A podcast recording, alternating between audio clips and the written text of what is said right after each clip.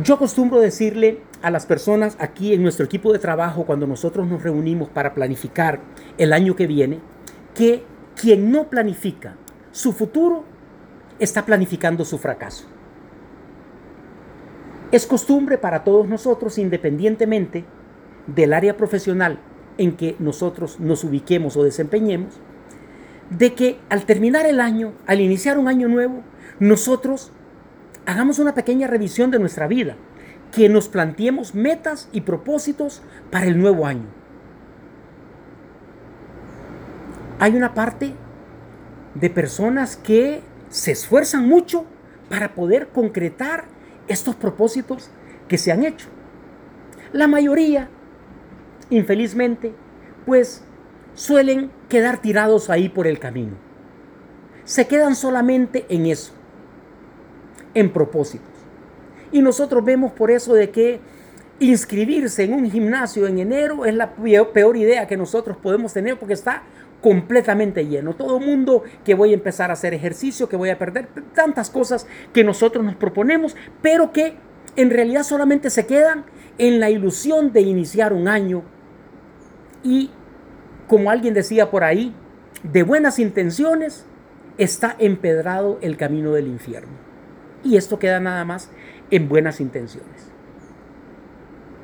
Nuestro Señor a nosotros nos enseñó de que, y nos enseñaba a decir, que tu sí signifique sí, que sea sí, y que tu no sea no. Entonces, en esta línea, nosotros necesitamos definir los propósitos para el nuevo año tomándonos muy en serio. Que nuestro sí sea un sí de corazón, sea un sí de compromiso, que no seamos como este pequeño grupo, como este gran grupo, perdón, que deja esto en propósitos que quedan tirados ahí por el camino. Dentro de las personas que se hacen nuevos propósitos para el año nuevo que empieza, habemos muchos que damos rienda suelta a nuestros sueños de consumo. Queremos tal vez un carro nuevo, ese viaje que la pandemia me impidió realizar o que no pude realizar por motivos económicos o qué sé yo. Quisiera una casa más grande, quisiera ganar más dinero, etcétera, muchas cosas. Y esto en realidad no es que esté mal, está muy bien. Siempre y cuando estos objetivos no sean la esencia, no sean la finalidad, no sean todo el propósito que yo tengo para este año porque esto sería simplemente materialista, sino que esto sea más bien como un medio para algo más trascendente, para algo más importante. Que de repente ese carro nuevo que yo quiero sea para darle más seguridad a mi familia con quienes yo viajo. Que esas vacaciones en las cuales yo estoy pensando sean para pasar más tiempo de calidad con aquellas personas a quienes yo amo que esa casa más grande que yo quisiera sea pues para darle mayor bienestar a mi familia. Que no sean cosas en, el plano meramente egoísta para darme placer a mí mismo. Dentro de los de la planificación de los, del año nuevo, existe todavía un grupo más pequeño y es muy triste que este grupo sea pues sea tan pequeño. Y es de aquellas personas que no definen propósitos en términos de bienes materiales, mismo que sean en ese plan de buscar fines más altruistas. Hay un pequeño grupo que define propósitos que les ayuden a ser mejores personas, a lapidarse internamente. Entonces, nos proponemos, por ejemplo, este año voy a sacar una maestría voy a aprender otro idioma. Me voy a proponer leer un libro al mes y al final del año voy a haber leído por lo menos 12 buenos libros. Entonces, dentro de esta línea de definir propósitos que nos ayuden a nosotros a ser mejores personas, me gustaría que nosotros camináramos por el camino de hacer una lista de propósitos que nos puedan ayudar a nosotros a ser mejores cristianos. Más que mejores personas, que seamos mejores cristianos. Que nosotros podamos conseguir determinados hábitos que nos acerquen más a Dios. Que nosotros podamos dejar algunos malos hábitos que nos alejan de Él. Que cambiemos algunas actitudes que nosotros tenemos. Pero antes, para que nosotros podamos entrar en este camino y empezar con estos propósitos, sería interesante que nosotros reflexionemos sobre la fase, sobre la base en la cual nosotros vamos a construir.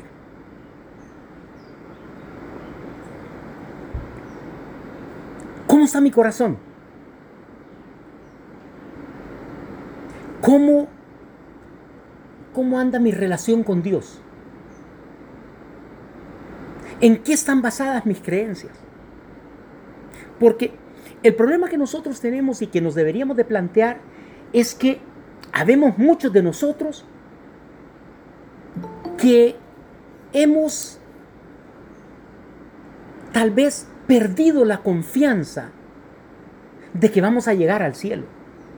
Ya sea porque hemos perdido la confianza de que existe un cielo o porque evaluando mis acciones, me doy cuenta de que el cielo no es una opción para mí, que yo definitivamente no voy a ir al cielo. Entonces esto me ha obligado de cierta manera a crear mi propio cielo o mi propia idea de cielo aquí en la tierra. Y esto pues echando mano de cualquier placer que me permita vivir, aunque sea de forma fugaz, ese cielo que yo me he planteado. Tratando de buscar cualquier placer que pueda ahogar esa ansiedad que tiene mi corazón y que yo no sé realmente de dónde viene. Y aquí la clave es una palabra con la cual nosotros iniciamos. Hemos perdido la confianza de que hay un cielo. Hemos perdido la confianza de que nosotros nos vamos a ganar el cielo. ¿Y esto, pues, a qué se debe? Nosotros hemos dejado de ser sinceros con nosotros mismos. ¿Cuántas veces nos sorprendemos evitando nuestra compañía en el silencio? ¿Cuántas veces pongo una música que ni siquiera me gusta, le subo el volumen, trato de llenar mi cabeza de ruido? voy escuchando un podcast, un audiolibro, lo que sea, cualquier cosa, menos pasar un par de minutos conmigo mismo. No soy buena compañía ni siquiera para mí mismo. Y entonces he acabado tal vez entregándome, dándome cuenta que no puedo encontrar la verdad. Y este es un mal propio de nuestra época. Nosotros ya no discutimos para encontrar la verdad. Discutimos para ganar un argumento. Hemos dejado de pensar en la verdad como un fin en sí propio. Ya no la podemos buscar por nosotros mismos. Y aquí viene pues una dolorosa realidad que cuando nosotros la analizamos en serio, debería de golpearnos si no nos golpea así la primera vez que nosotros la escuchamos. Nosotros tal vez seamos la primera generación en la historia que está engendrando un relevo generacional peor que el anterior. Es decir, estamos dejando en este mundo y a cargo de este mundo personas menos preparadas y con menos cualidades que nosotros mismos. Vamos en contra del camino de la evolución. Si nosotros en este momento tuviéramos el poder de resucitar a una persona fallecida en los años 60, ¿qué susto se llevaría? Cuando le digamos nosotros que estamos en el 2022 y esta persona quiera ver hacia el cielo y empezar a encontrar todos los carros voladores que se imaginaba que iban a ver en esta época, se dé cuenta que las luchas científicas que nosotros tenemos en este momento es que tratamos de convencer a personas que la Tierra no es plana, que tratamos de convencer a la gente de que no, en las vacunas no nos van a meter un microchip para localizarnos y tantas teorías de conspiración. Qué terrible es esto. Y esta no es gente que está surgiendo espontáneamente. Es nuestra creación. Nosotros somos los formadores de las generaciones que nos van a reemplazar. ¿Qué clase de maestros somos? ¿Qué generación nosotros estamos dejando? ¿Cómo estamos educando nosotros a nuestros hijos? Y esto pues debe, debe ser objeto de mucha, de reflexión para nosotros. Es cierto que todos nosotros buscamos mejorar nuestra vida de alguna manera.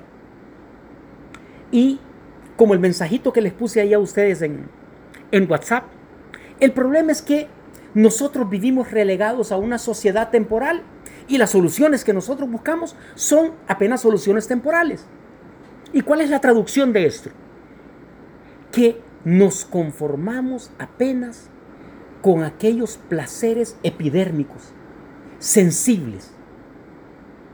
Cuando tenemos dentro de nosotros la capacidad de experimentar esos placeres exponenciados al infinito para la vida eterna. Para eso fuimos creados. Y nos conformamos con ese placer fugaz. Que una vez que lo experimentamos, ya no lo queremos más. Se vuelve indeseable. Tal vez la mejor alegoría que nosotros pudiéramos encontrar es aquella historia que todos nosotros conocemos de Esaú. Nosotros sabemos de que en el antiguo Israel el primogénito era el que heredaba todo. Los otros hermanos él les daba si quería, inclusive a su propia madre. Le daba algo si él quería. El primogénito heredaba absolutamente todo lo que el padre tenía. Esaú era el primogénito. Y un día, cultivando las tierras que un día le iban a pertenecer, él mira a su hermano Jacob comiéndose un plato de lentejas, de frijoles. Y Esaú toma la decisión de cambiar su derecho de primogenitura por ese plato de frijoles. Qué ridículo. Qué ridículo. Y es más ridículo porque es exactamente lo que nosotros estamos haciendo. Somos hijos de Dios. Hemos sido creados para gozar de la vida eterna por siempre, por siempre, para siempre y cambiamos, cambiamos todo eso por un placer temporal banal, fugaz. Cambiamos nuestro derecho de primogenitura por un plato de lentejas. ¿Por qué, Señor? ¿Qué pasa? ¿Qué tan malos matemáticos somos nosotros? ¿Qué tan malos negociantes somos? ¿Cómo podemos hacer algo de esa naturaleza? Hay algo que golpea a la hora de enunciarlo. Pero es una realidad. Una persona que va a un bar y una persona que va a una iglesia están buscando exactamente lo mismo. Paradójico. Están buscando la felicidad. Y aquí es lo que debe golpearnos a nosotros. ¿Saben cuál es la diferencia? ¿Cuál creen ustedes que sea la diferencia? Del que busca la felicidad en el bar y el que busca la felicidad buscando a Dios. sus capacidades mentales. Solo se pueden usar las herramientas y habilidades que nosotros poseemos. Aquí nosotros tenemos a, a David, sin temor a equivocarme, una de las personas que más conoce de abejas en Centroamérica y el Caribe tal vez, una persona que es referencia en el área. Él nos pudiera comentar de que una abeja jamás va a poder convencer a una mosca que vale más la pena la miel que el estiércol. Buscar la felicidad en el bar. Súper interesante la reflexión tuya, muy interesante. Y así es. Y bueno, y vos mejor que nadie lo sabes. ¿Buscamos la felicidad en el bar? ¿O buscamos la felicidad a través de Dios? ¿Quién nos creó? Justamente para ese propósito. Para gozar de la felicidad por siempre, para siempre. Entonces, habiendo establecido las bases de dónde estamos parados y quiénes somos y qué queremos y en qué creemos, vamos a nuestros propósitos de este año, que son que seamos mejores cristianos.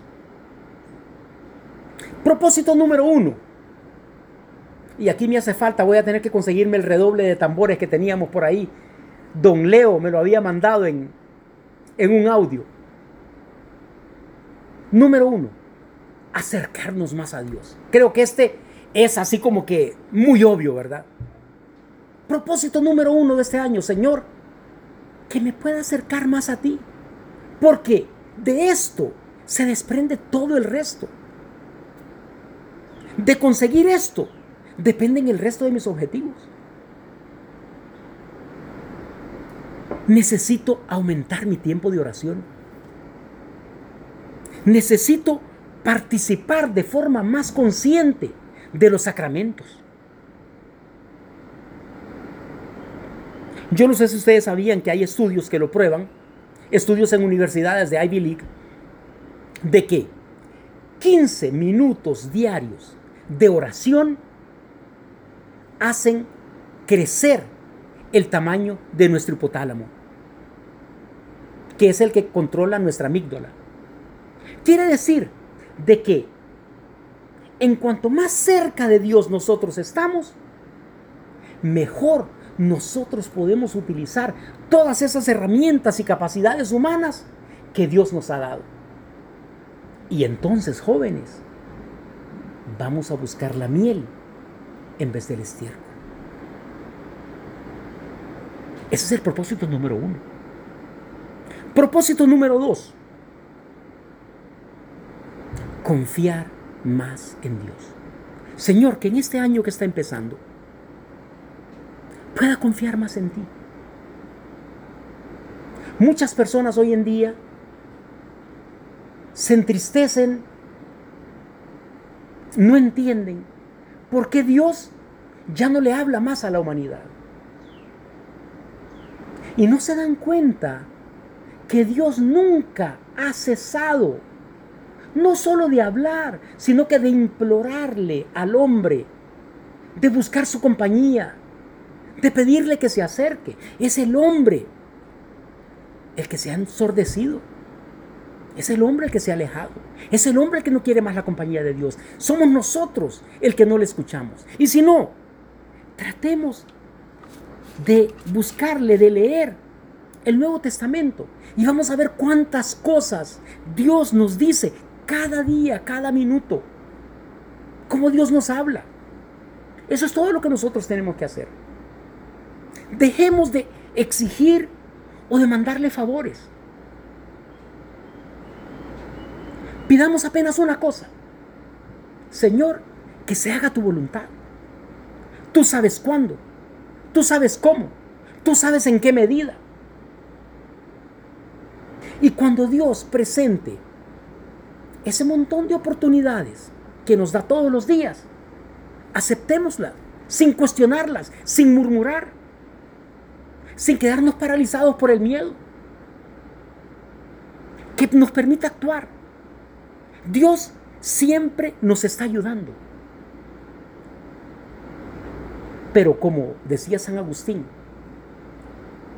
aquel que te creó sin ti, no te puede justificar sin ti.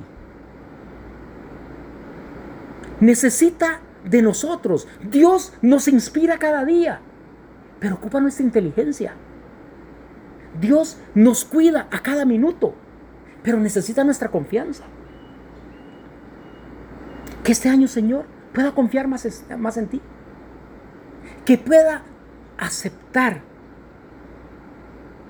sin murmuraciones todo lo que tú me envías, Señor. Que pueda aceptar todas las misiones que tú me encomiendas, Señor. Que pueda actuar en consecuencia de lo que tú quieres de mí. Tercer punto. Dejar de criticar. Dejar de ver la paja en nuestros ojos y ver, o sea, dejar de ver la viga que tenemos nosotros por estar viendo la paja en el ojo de nuestro vecino. ¿Cómo nosotros somos rápidos con nuestra lengua? ¿Cómo nos desbordamos a criticar a las otras personas y ver los errores que las otras personas están cometiendo? ¿Cómo nosotros emitimos juicios sin saber lo que se pasa en el corazón del otro. ¿Cuántas veces nosotros hemos dicho, no hombre, que este fulanito cuando se muera va a llegar al infierno a capacitar? Él va a llegar de capacitador, Dios lo va a agarrar, el diablo lo va a agarrar a él y lo va a poner como su ayudante. No conocemos el corazón de la gente. ¿Qué? Porque esta persona gasta demasiado. No sabemos qué pasa con ella. Que este va a misa y solo se va a dormir que va a misa y más bien sale criticando y desde que se monta en el carro más bien le sale tirando el carro a todo el mundo. La lista es interminable. ¿Qué tal si nosotros nos pusiéramos como propósito mirar a nuestro interior cada vez que algo nos parece mal? En vez de criticar, hacer una autorreflexión.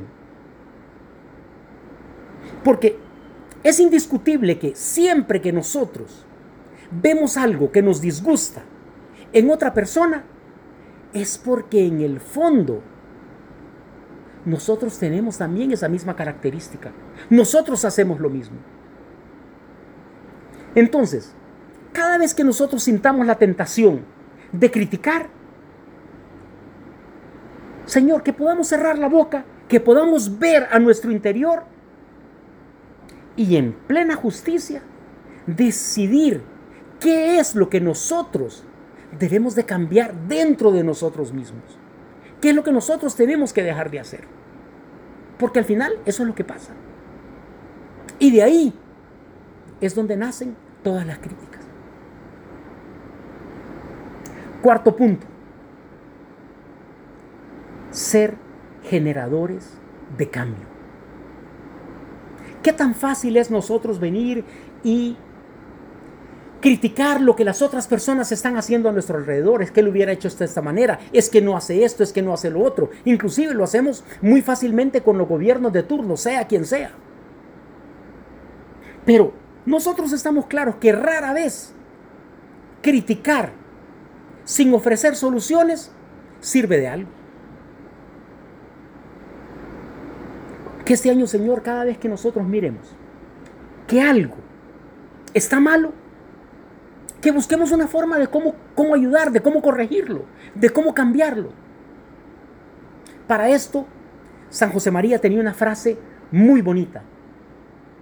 Él decía, nosotros tenemos que ahogar el mal en abundancia de bien. De eso se trata. Seamos personas de soluciones. Dejémonos de críticas. Dejémonos de lloriqueos. Que podamos actuar, Señor.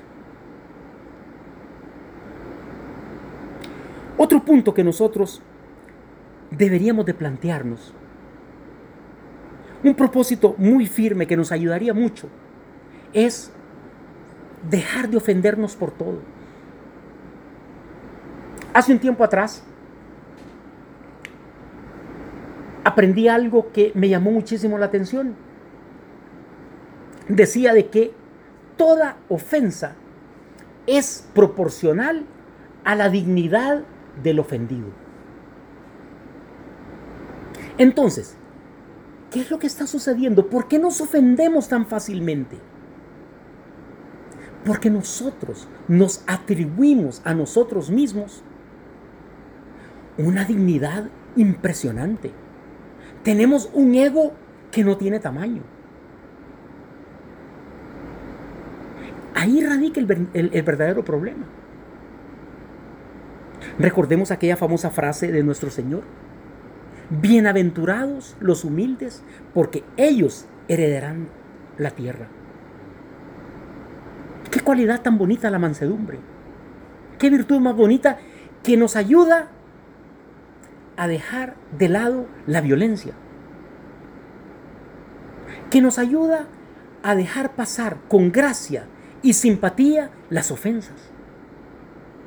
¿Cuántas personas simplemente porque de la manera que le saludó la persona que le va a dar un servicio, ya sea en el restaurante, ya sea en la tienda, ya eso les arruina el día, les arruina la tarde?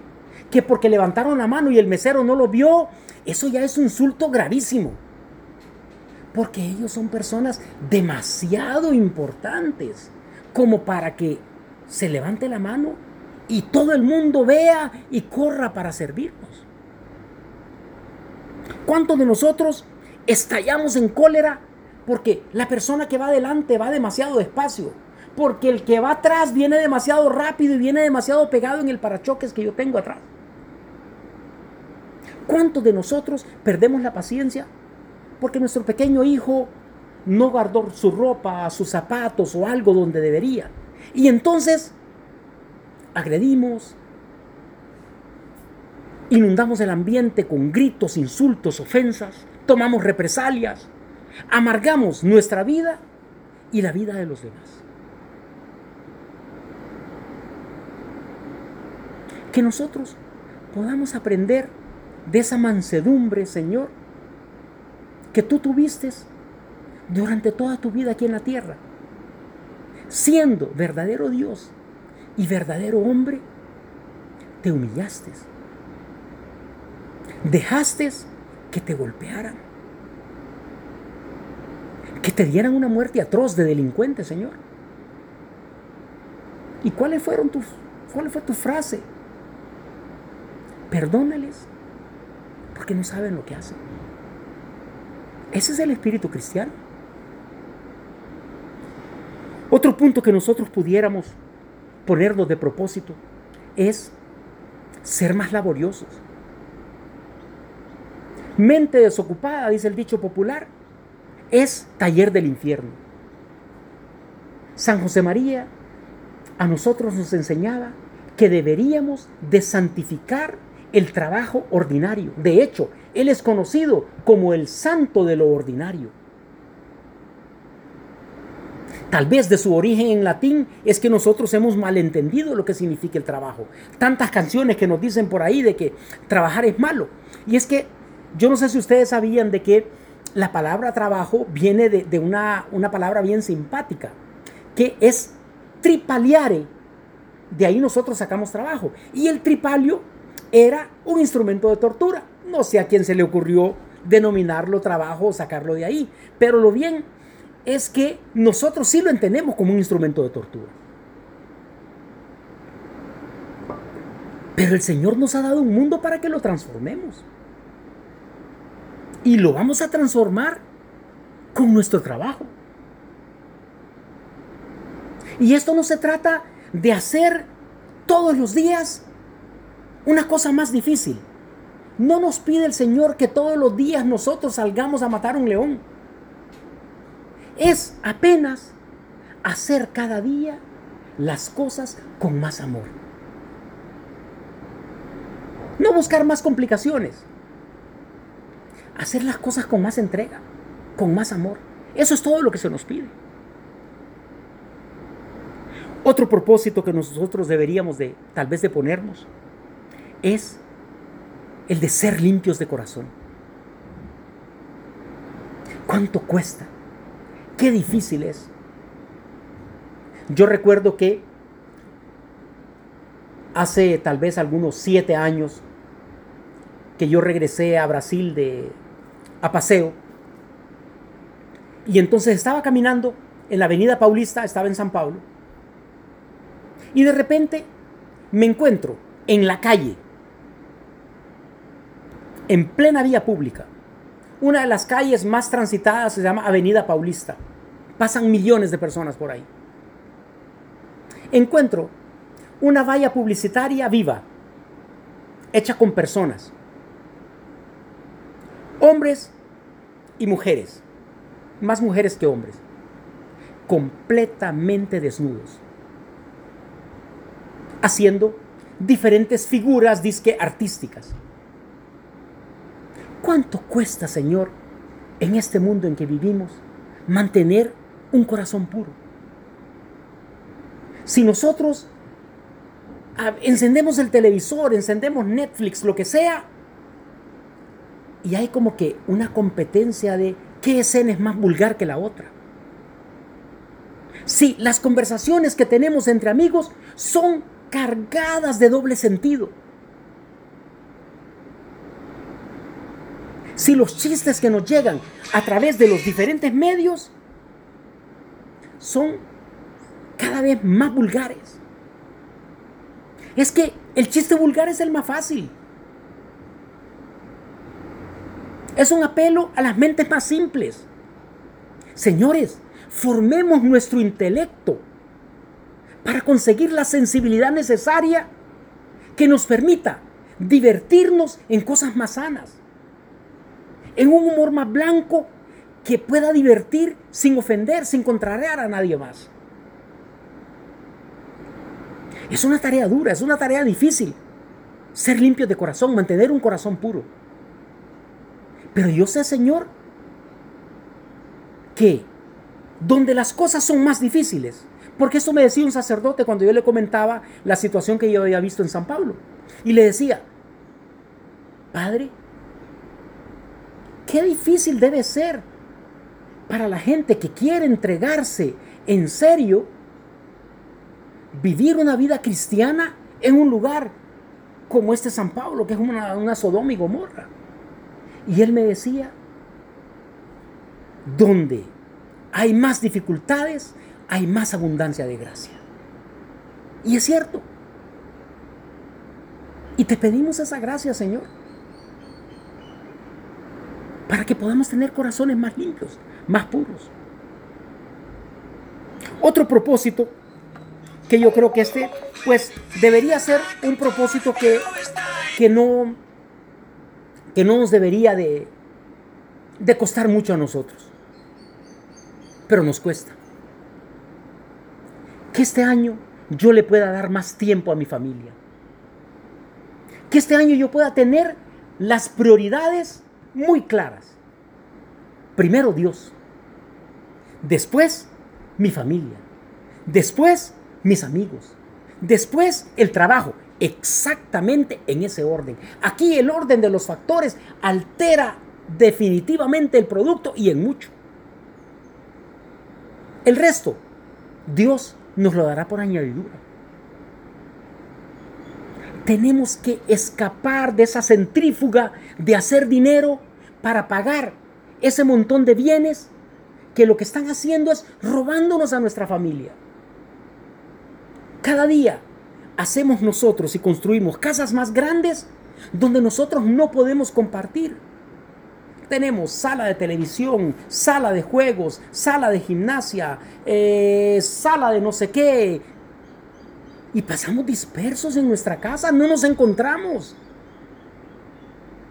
Hay un desayunador, hay un comedor principal, hay otro comedor, hay un área cerca de la piscina y no sé qué. No nos encontramos, Señor. Ese es el precio que nosotros estamos pagando. Eso es lo que nosotros estamos convirtiendo.